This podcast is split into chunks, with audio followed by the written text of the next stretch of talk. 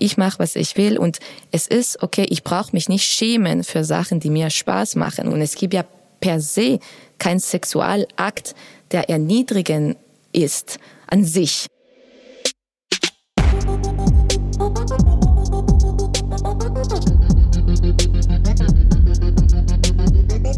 Facts and Secrets mit Fiona Fuchs und Hannah Secret.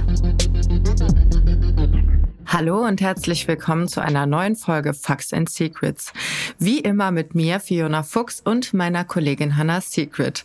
Ja, heute haben wir nochmal eine besonderere Folge als sonst schon für euch, da wir mit einer Gästin aufnehmen.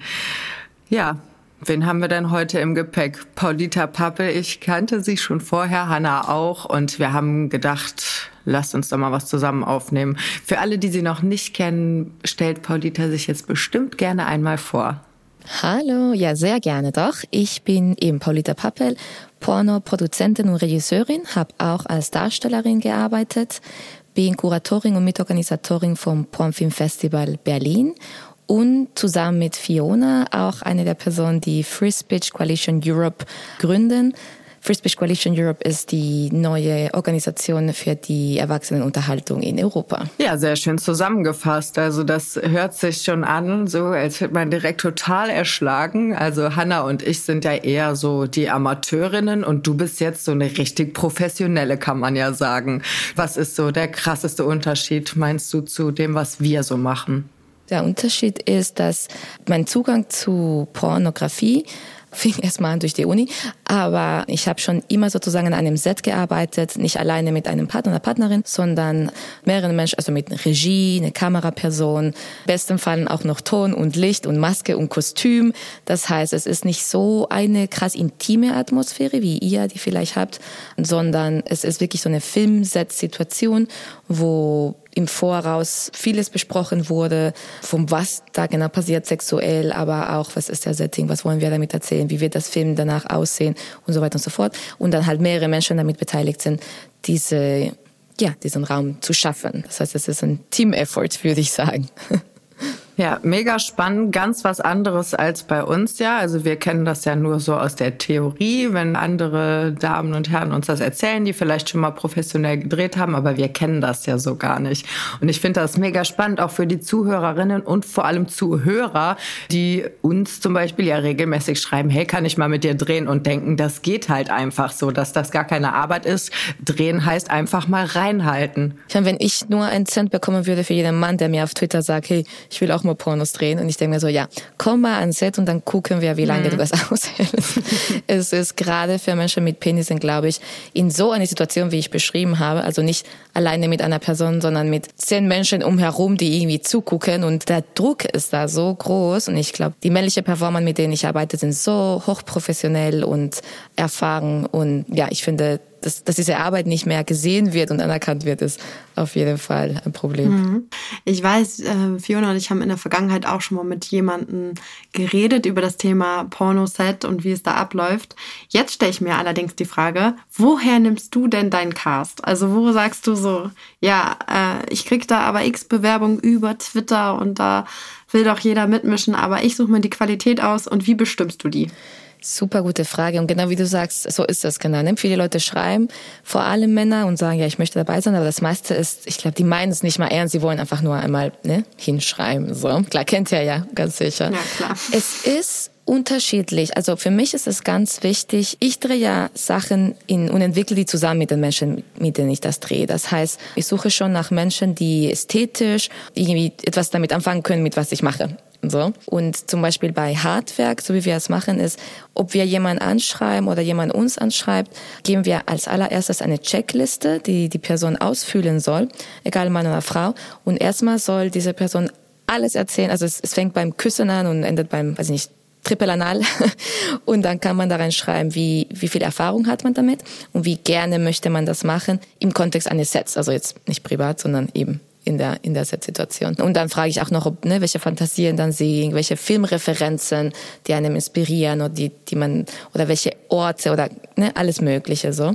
Und das gucke ich mir an, gemeinsam mit meinem Partner, Rottweiler. Und wir lassen uns davon inspirieren und denken, okay, ne, wenn jemand sagt so, ich stehe irgendwie eher auf dunkle Räume, will, würde total gerne was mit Bondage machen, ne, bla bla, dann überlegen wir uns, okay, was kann das Setting sein? Und dann natürlich dann eher ein Dungeon oder irgendwie oder ein kellerartiges Raum und so. Und das wir entwickeln das also und mit einer, und überlegen, okay, wer passt denn zu dieser Person? Also wer steht auch auf so ein Setting? Ne, und versuchen so irgendwie gemeinsam was zu entwickeln. Das schlagen wir dann der Person vor und sagen, hey, wie, wie, wie klingt das? Und dann, bis wir halt was finden, was genau das Richtige ist für, für alle, die, die daran beteiligt sind. Und dementsprechend, das ist eigentlich der Casting-Prozess, den ich mache. Also diese Gespräche, die ich davor führe, da merke ich, okay, passt das oder passt das irgendwie nicht. Und ich meine, vor allem bei den Männern, ich meine, ihr kennt das, glaube ich. Ich finde, beim ersten Telefongespräch merkt man so ein bisschen, ob jemand irgendwie reflektiert und eine einfühlsame Person ist, die sich auf andere Menschen darauf einlassen kann.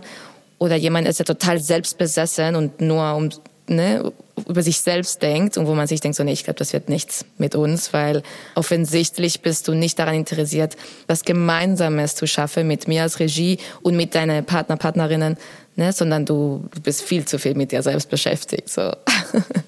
Ja, danke für die ausführliche Beschreibung. Ich finde es halt persönlich sehr schön, wie du das machst, also wie du die Auswahl trifft, wie ihr über Consent sprecht, was ja, wenn man so an die Massenmedien denkt oder Netflix von wegen Hot Girls Wanted, wie man da sieht, wie Pornodrehs ablaufen, das ist ja das komplette Gegenteil. Also die Medien wollen uns oder die Gesellschaft ja gerne glauben machen, Pornografie ist böse und Frauen haben eigentlich gar keine Selbstbestimmung. Siehst du nicht so, oder? Hm, lass mich kurz drüber nach. Nein. nee, ich finde es total wichtig, dass du sagst, eben dieses Bild, was von der Pornoindustrie in den Medien, nee, im meisten Fall irgendwie dargestellt wird, ist sehr eng und es beruht meiner Meinung nach auf große Vorurteile, vor allem sexistische Bilder von Frauensexualität, weil ne, dieses Bild bei, bei Hot Girls Wanted, was du sagst, dieser Film fand so viel Anschluss, weil es bestätigt diese Idee von, ach, Frauen sind immer Opfer, die werden, wenn dann nur gezwungen oder getrickst oder manipuliert im Sex. Eigentlich wollen sie gar keinen Sex ungefähr. Und das ist, aber das bedient halt dieses Klischee, dass Frauen eigentlich nur schutzbedürftige, weiß ich nicht was sind, mhm. anstatt dass sie halt selbstbestimmte, lustempfindende, ne, Sexualsubjekte sind, die sich entscheiden können, euch brauche ich das ja nicht zu erzählen, mhm. Sex zu haben und mit ihrem Körper zu machen, was sie wollen und auch Filme zu machen.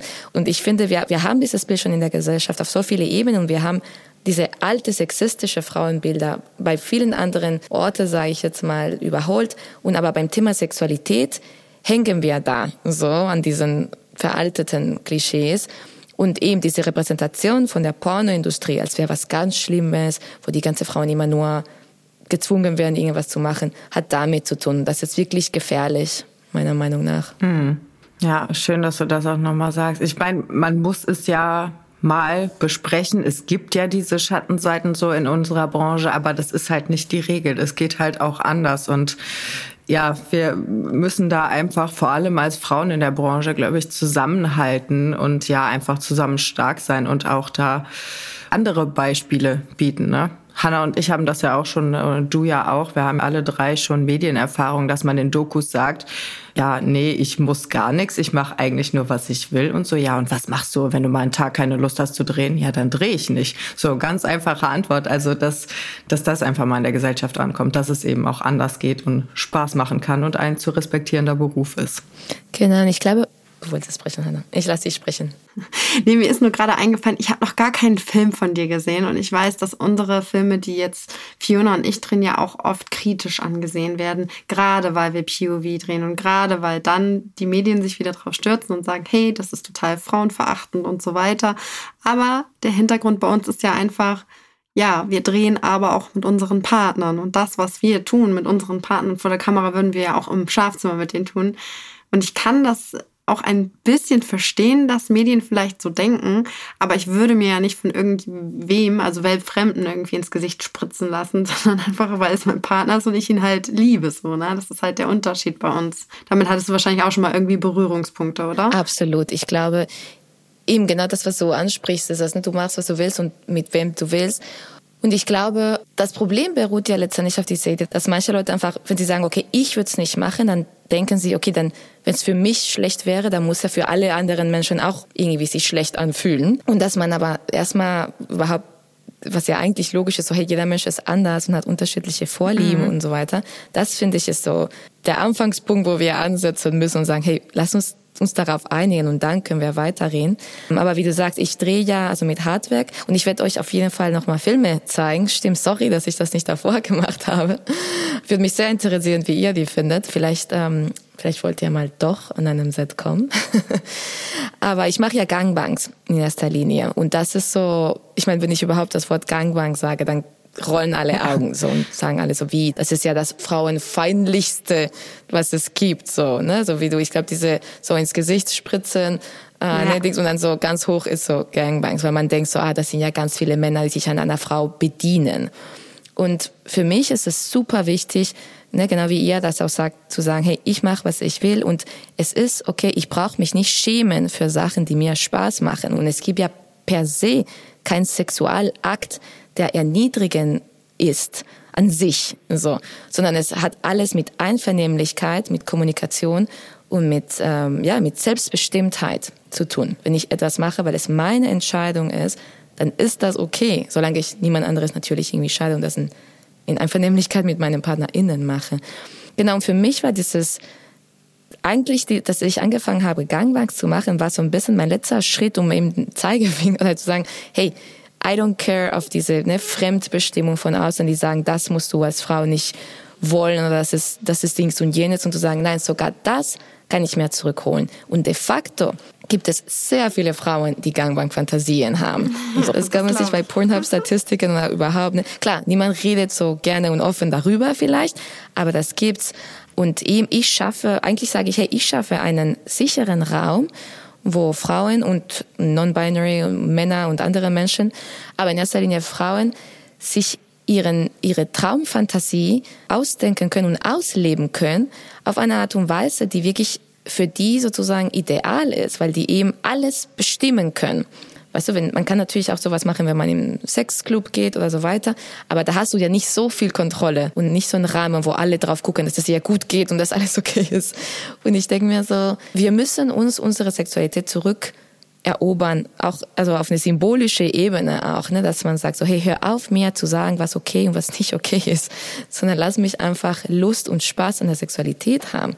Und deswegen glaube ich, dass all unsere Arbeit, ob es jetzt mehr im dokumentarischen Bereich sozusagen ist, wie ihr das macht, dass ihr sagt, hey, ich drehe, was ich eh machen würde im, im, im Privatzimmer, so, oder bei mir, wo ich denke so, hey, wir leben hier komplexe Fantasien, leben wir hier aus und vielleicht ne, bauen vielleicht komplexere Sets, aber das ist alles Teil von der schönen ne, Vielfältigkeit unserer Sexualitäten. Da hast du mich schon sehr inspiriert, auch in meiner Denkweise, dass ich meinen eigenen Standpunkt nochmal überdacht habe. Also ich bin mal weg von diesem Gedanken, fünf Männer zum Beispiel benutzen eine Frau hinzu, es braucht fünf Männer, um eine Frau zu befriedigen. Für mich ist, ich sagte, ich bin ja ein Einzelkind, ja. Und für mich ist es eben so die ultimative Prinzessinnenfantasie, wenn ich sage, genau wie du sagst, so, hey, es kommen fünf oder ne, so und so viele Leute und die sind alle bemüht, dass es mir gut geht. Ich werde bedient sozusagen von diesen ganzen Leuten, sexuell. So, es ist so eine orgastische Zelebration. Es muss auch niemanden sich das ja, angucken. Genau. Weißt du, das, ich glaube, das sagt er ja auch immer, ne, dass man, ich zwinge ja niemanden, weder das, also geschweige das zu machen, aber auch sich das nicht anzugucken. Und, und dass ich, dass, wenn ich diese Fantasie habe, auch mehr die Sicherheit haben kann, okay, ich kann mir zum Beispiel diese Videos anschauen und ich weiß, wie die produziert wurden. Ich weiß, alles lief gut und ich brauche kein schlechtes Gewissen haben, sozusagen, beim Porno gucken. Und ich glaube, das ist ein wichtiges Teil. Und ich glaube, da ist Amateurporn hat, glaube ich, vieles geändert mhm. in der Gesellschaft. Da ist es so evident, also so klar, dass, dass, man, dass ihr nur macht, was ihr wollt, weil ihr eh die Kontrolle, ne, ihr macht Kamera, ihr macht Ton, ihr macht was mit euren PartnerInnen. Das ist so selbstverständlich, dass da kein Zwang oder irgendwas ist, dass das hilft den Menschen zu verstehen, okay, wir müssen differenzierter auf Pornografie gucken und wir können nicht alles irgendwie pauschal urteilen. Ich glaube, das dauert aber noch Ewigkeiten, bis das irgendwie in den Köpfen angekommen ist, leider. Also ich krieg immer, weil du es ja auch gerade so gesagt hast, gerade auf Social Media kriege ich immer halt so krass viele Kommentare darüber wie, oh Gott, das könnte ich ja nicht. Und ich denke mir halt auch immer so, what the fuck, ey, warum schreibt ihr mir mein Leben irgendwie vor oder wollt es mir vorschreiben? Und ich sag ja auch nicht, ich könnte auch nicht mit 17 schon zwei Kinder haben oder so. Ist ja auch das beste Beispiel. Ich meine, jeder kann sein Leben ja leben, wie er will. Das wäre für mich so eine absurde Vorstellung so früh schon irgendwie Mutter zu werden oder so, ne? Aber zu sagen, hier, oh, die zieht sich aus im, im Internet und so überall, man kann die sehen. Das ist, das ist schlimm. Das, das finde ich so, so krank, diese Denke. Einfach, verstehe ich auch nicht. Aber ich glaube, das wird halt so Ewigkeiten noch dauern, bis das nicht mehr Sache ist, so. Leider.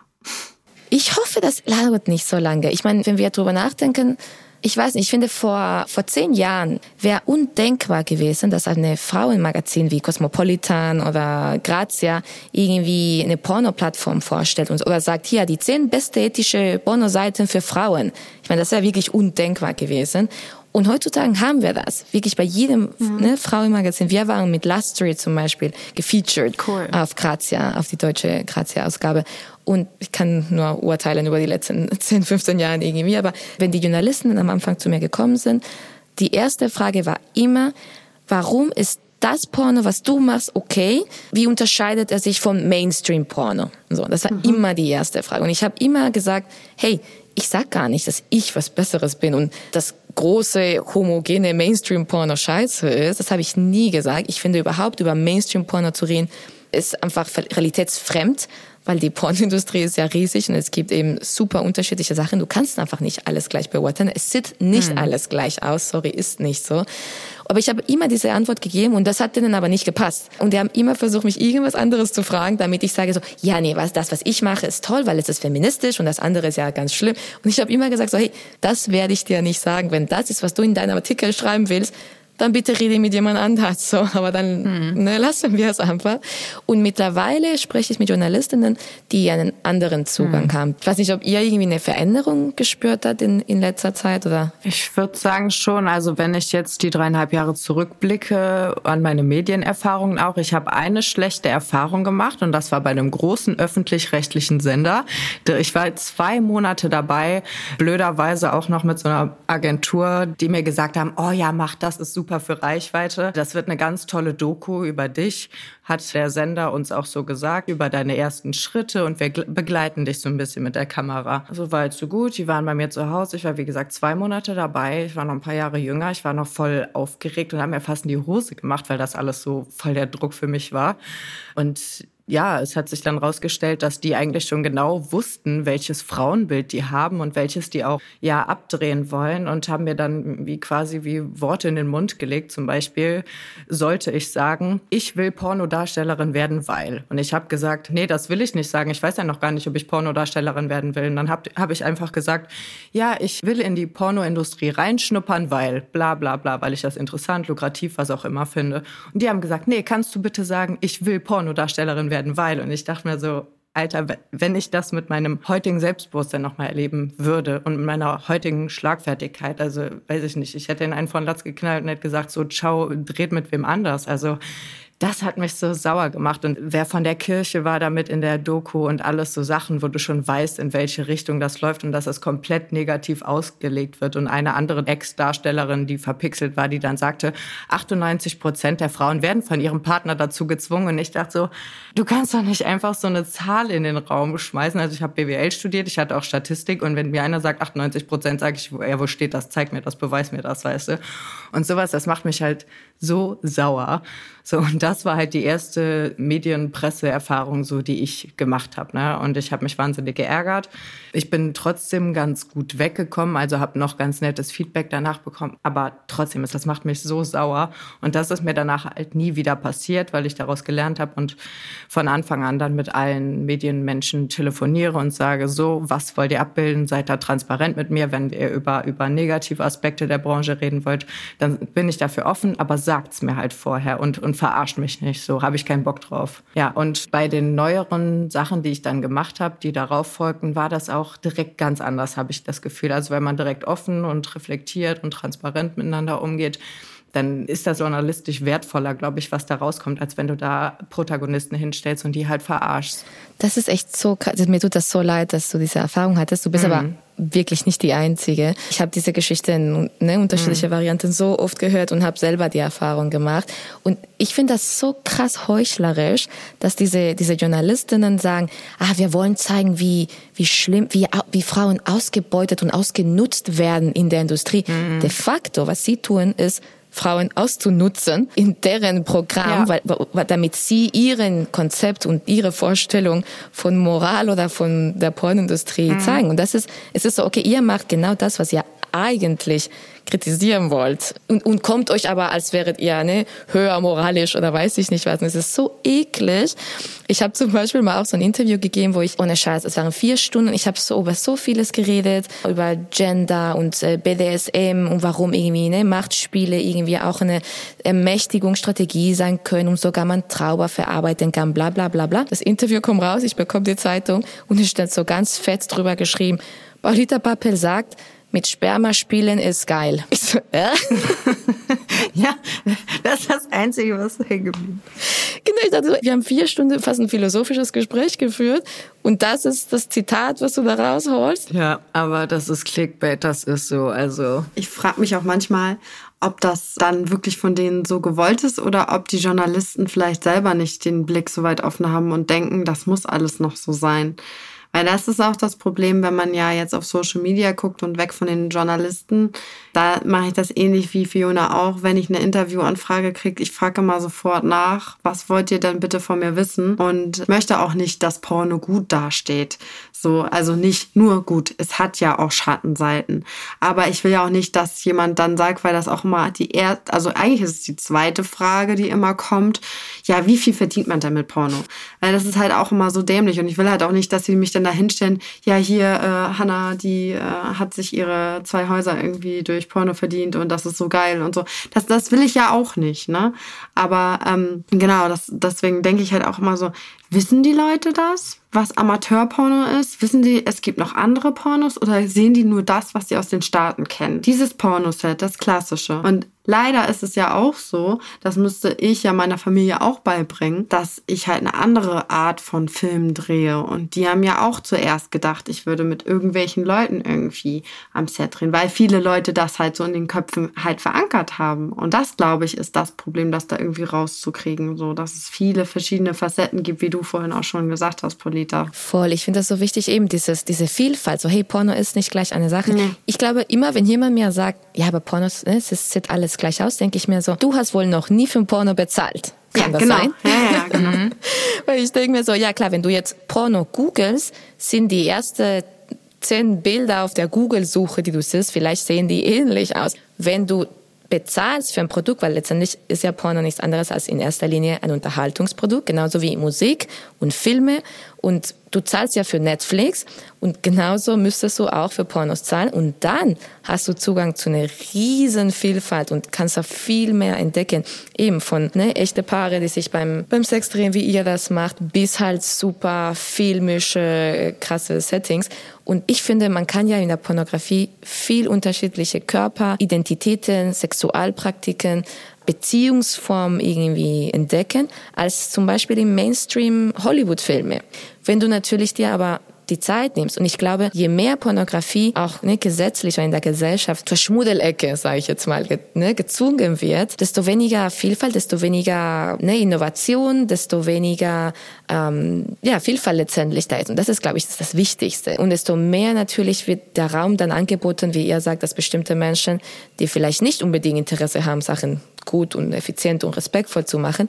Das ist so schade, es ist so ein trauriges Gedanke und das äh, ist genau das Gegenteil, finde ich, von das, was wir machen sollten, nämlich wie ihr das macht hier mit dem Podcast, offen über Sexualität reden, offen über Pornografie reden, zu zeigen so, hey, es gibt super vieles Unterschiedliches und je mehr wir ja eben das, das aufhören so zu, zu schämen und dieses Schamgefühl drüber zu tun, desto, desto bessere Qualität auch haben werden vom, von Pornografie.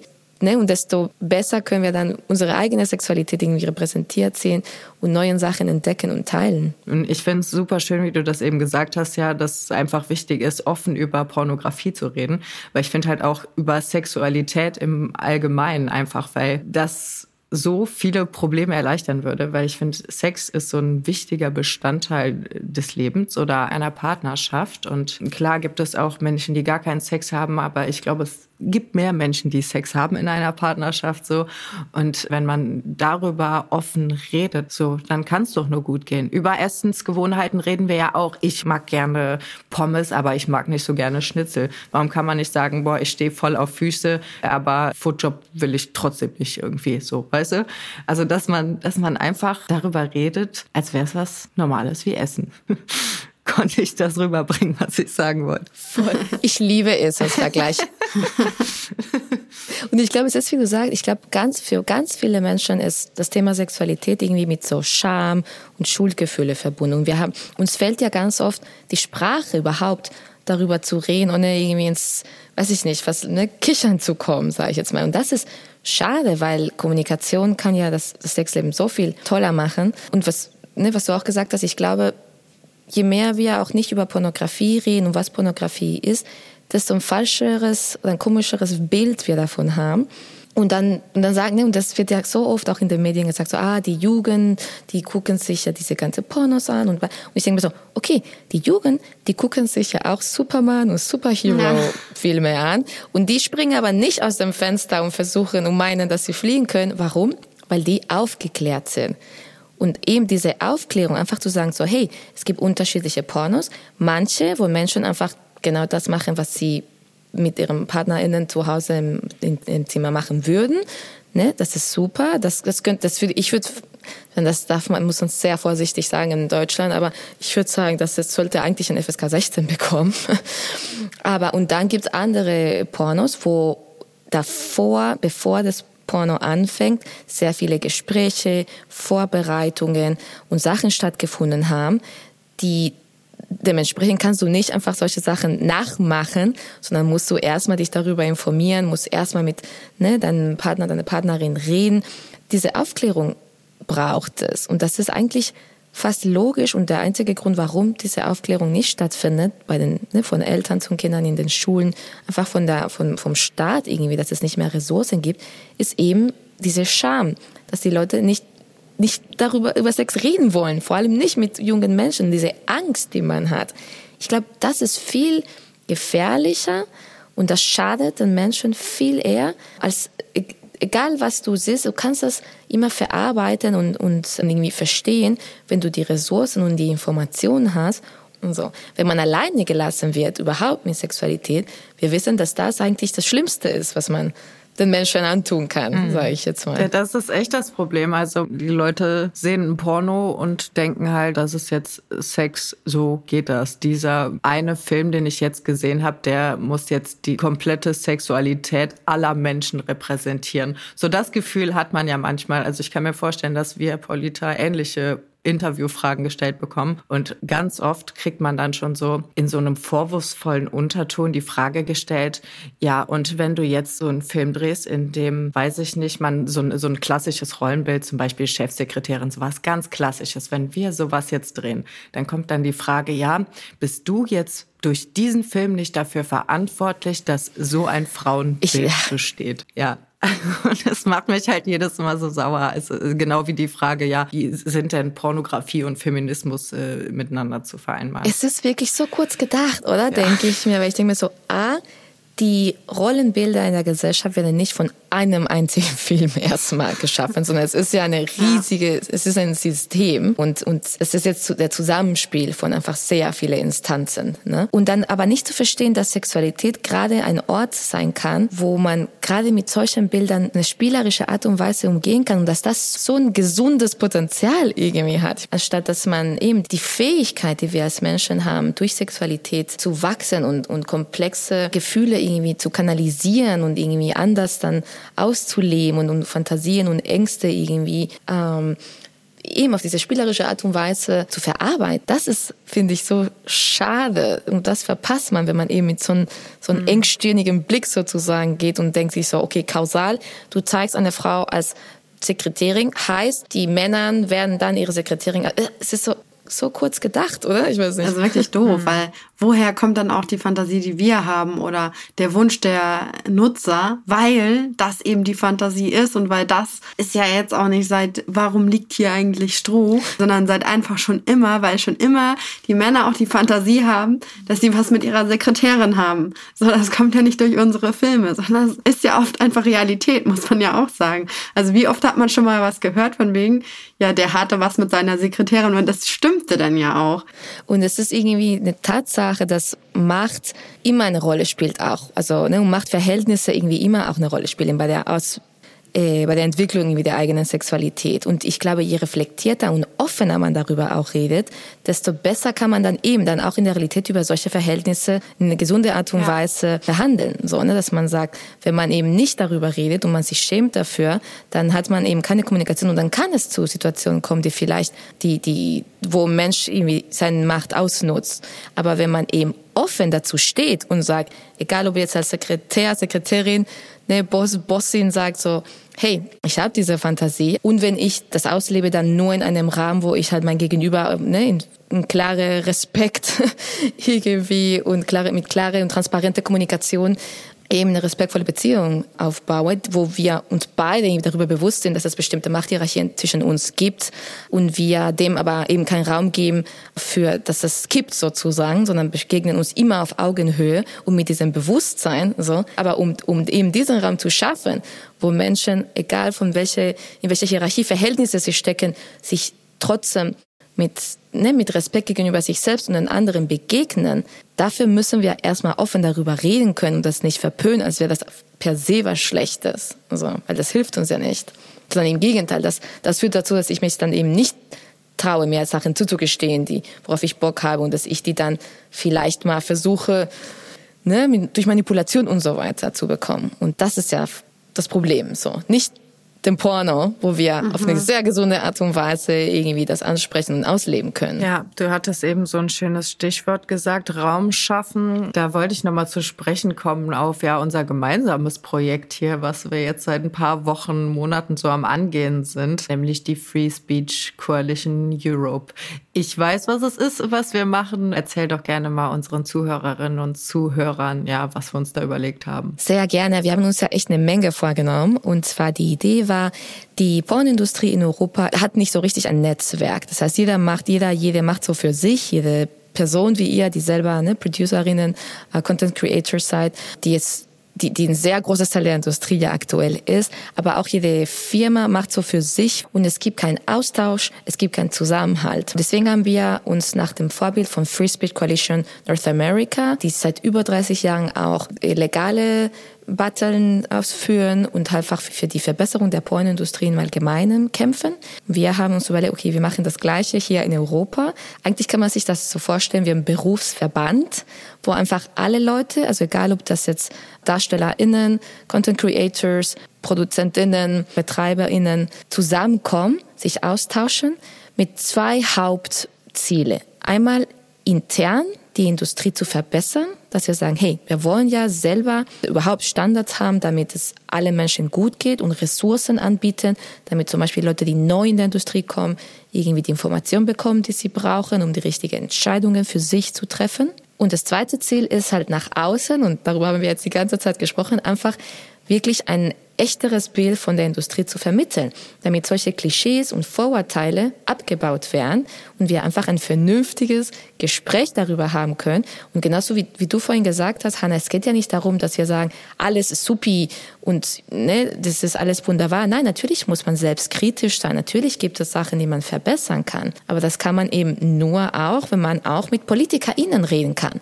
damit wir ja. eben auch Gesetze ändern können, die für die Verbesserung der Standards in der Gesamtindustrie sorgen und nicht gegen den Menschen, die da arbeiten, weil das nützt ja niemandem. Genau, dieses sich gegenseitig austauschen und auch mit der Politik sprechen, wie du schon sagst, finde ich halt auch ganz wichtig, damit es nicht wieder heißt, so, ich habe jetzt zu viele Gangbangs gesehen, jetzt löschen wir mal hier, sperren wir mal die Pornoseiten. Ganz genau. Ne? Also. Wie unser lieber, lieber Freund äh, versucht zu machen seit einem Jahr. es ist schwierig, weil ich glaube, viele PolitikerInnen verstecken ihre sehr konservativen Agenden hinter den Jugendschutz. Und es ist so das Totschlagargument, wer denkt denn an die Kinder? Und dann sagen alle so, ja, ja, nee, klar, da mhm. muss man das und das machen, das muss, das muss strikter reguliert werden. Und das ist, ne, wenn man sich das anguckt, weder Schutz das noch nutzt den jungen Leuten das irgendwas, sondern es geht nur darum, anderen Menschen zu zensieren und ja, bestimmte sehr konservative Politiken durchzuboxen. Ja, das ist das richtig bitter. Ich finde das auch total gruselig, diesen Gedanken, dass Pornoseiten in Deutschland gesperrt werden. Ich erinnere mich nämlich dran, dass ich vor ein paar Jahren mal in China war und wollte irgendwie Social Media checken und dachte, hä, warum komme ich denn jetzt nicht bei Facebook rein? Ach ja, ich bin ja in China. Und, und da dachte ich mir so, boah, krass, ey, stell dir das mal vor. Und das ist ja quasi nichts anderes.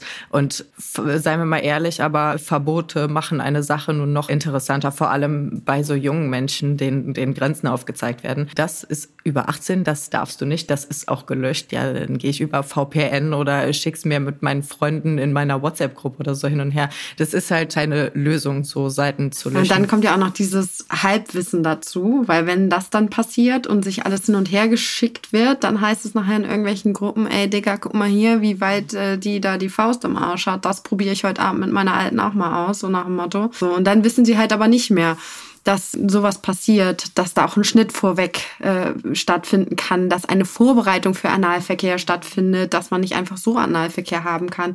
Und das ist halt ja das, was dann das Problem ist, halt, dass die Aufklärung dazu halt fehlt. Als ich äh, minderjährig war beispielsweise und natürlich habe ich da auch mal Horrorfilme oder irgendwas anderes im Fernsehen gesehen, was ab 18 ist. Äh, also bei mir war das halt so, dass meine Eltern äh, das dann auch wussten und dass das nicht schlimm war, aber dass ich mit ihnen dann darüber sprechen konnte und dass meine Mama mir gesagt hat, muss keine Angst haben, ist doch nur ein Film, sagt ja bei Pornos keiner so und und das ist halt der größte Unterschied. Und wenn wir da genauso offen rangehen würden und ich kann es ja verstehen, wenn Eltern nicht, nicht offen genug sind, über Sex zu reden, aber trotzdem, es, es sollte halt einfach was Normaleres sein und einfach in Ordnung sein, darüber zu sprechen und auch unterschiedliche Meinungen zu haben. Eben, das Problem, wie die, wie die Gesetzeslage in Deutschland ist, ist, dass nochmal so realitätsfremd ist, dass eigentlich, dass sie so tun, als okay, würde keine Person unter 18 Jahren jemals in Berührung kommen mit dem Porno. Das ist einfach nicht die Realität.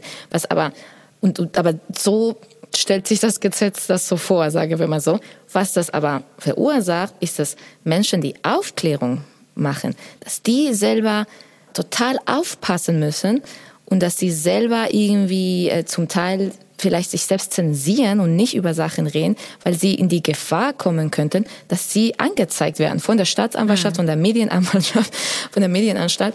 Und ich meine, wie absurd, das, das schafft ja genau das Gegenteil, was eigentlich die Idee ist, nämlich die Jugend zu schützen, großes Wort, aber indem man die Aufklärung sozusagen verhindert, das ist ja viel schlimmer. Also das ist das, ist das Schlimmste ja, was, was man mhm. machen kann. Genau, also nur, ich meine, du hast das so eigentlich schon gesagt, Fiona, aber um das zu wiederholen, wir müssen darüber reden. Junge Menschen müssen Ressourcen haben. Eben solche Aufklärungssachen wie was du machst, Hannah, das ist so wichtig und das gibt eben dieses vollständige Bild von Sexualität, wo ich dann wiederum eben so eine Szene einordnen kann mit dem Wissen, okay, da hat eine Person eine Stunde lang ne, mit Analdildos irgendwie sich vorbereitet auf mhm. dieses Fisting. So, und das kann ich natürlich nicht so machen. So funktioniert die Anatomie des Körpers von den meisten Menschen nicht. So. Das ist auf jeden Fall somit unsere größte Mission bei der Free Speech Coalition Europe, die wir jetzt am Gründen sind. Und ja, wir sagen Bescheid, äh, sobald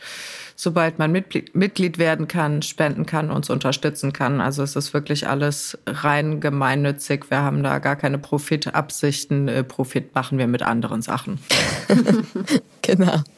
Ja, heute gab es mal wieder ganz viel Real Talk. Ihr seht, es gibt ja, auch in unserem Beruf Sachen, über die man sich immer wieder ärgert oder die halt nicht so laufen, wie sie optimalerweise sollten. Aber um jetzt nochmal eine schöne Richtung zu denken. Paulita, was würdest du denn sagen, hat Pornografie dein Leben zum Positiven verändert oder dich, dich generell positiv verändert? Ja, ist eine schöne Frage und absolut. Also ich finde, mein, meine Erfahrung mit Pornografie hat mein Privatleben total bereichert. Für mich war Pornografie ein Ort, wo ich überhaupt mir erstmals die Frage gestellt habe, okay, was mag ich und wo ich gelernt habe, eben immer wieder mir diese Fragen zu stellen und zuzuhören, was möchte, was mag mein Partner, meine Partnerin. Und das, diese Art der Kommunikation, des Offenseins, des sich, ne, des Zuhörens und sich darauf einlassen auf der anderen Person und gemeinsam was machen, das habe ich alles in der Pornografie kennengelernt. Heutzutage freue ich mich eben jedes Mal, wenn ich über ein neues Fetisch oder irgendwie was erfahre oder einen Film gucke, denke ich mir so, ach, das, das wusste ich nicht, dass das auch noch gibt. So. Und das macht irgendwie mein Leben schöner, zu wissen, dass es so viel Vielfalt gibt und dass ich selber vielleicht, dass, dass Sexualität auch ein Prozess ist, was das ganze Leben lang irgendwie geführt wird und dass ich vielleicht in fünf Jahren auch mal was entdecke, was Neues für mich entdecke, was ich immer noch äh, ausleben kann. Und das macht mich selber ein glücklicherer Mensch und ich hoffe auch ein besserer Mensch, weil ich auch offener, glaube ich, bin gegenüber anderen Menschen. Wenn das Sinn macht? Ja, auf jeden Fall. Ich danke dir sehr, Polita, dass du heute unsere Gästin warst. Das war wirklich, wirklich schön und du hast ganz viel Aufklärung mit reingebracht heute. Und das äh, freut bestimmt unsere Zuhörer, ZuhörerInnen. Und ja, dafür sagen wir an dieser Stelle erstmal Danke. Sag doch noch mal ganz kurz, wo man dich überall finden kann, wenn man doch noch mal Fragen hat an dich und noch ein bisschen mehr darüber wissen möchte. Vielen Dank euch. Ich liebe, was ihr macht, alles, was ihr macht, aber gerade den Podcast, weil ich ja so das so für so wichtig halte, dass man eben offen über Sexualität reden. Das macht ihr ganz toll. Ähm, ja, mich findet man immer noch zum Glück auf Social Media, auf Instagram und Twitter, Paulita Pappel. Und da, ja, da bin ich erreichbar. Ich freue mich auch über vernünftige Fragen oder respektvolle Angebote. Und äh, meine Seiten, die ich betreibe, ist ja hardwerk.com und lustery.com. Das reicht ja vom dokumentarischen Porno bis zum filmischen Pornosets, Gangbangs. ja, ihr habt es gehört. Also wenn ihr mehr wissen wollt über die Polita und das, was sie so macht, dann guckt da gerne mal vorbei. Ansonsten sagen wir, ja, bis bald. Hört natürlich wieder rein. Immer freitags gibt es eine neue Folge von uns, überall da, wo es Podcast gibt. Und vergesst natürlich nicht, es allen lieben Leuten zu empfehlen und natürlich den Kanal zu abonnieren, damit ihr auch in Zukunft nichts mehr von uns vergesst. Also, ciao. Tschüss.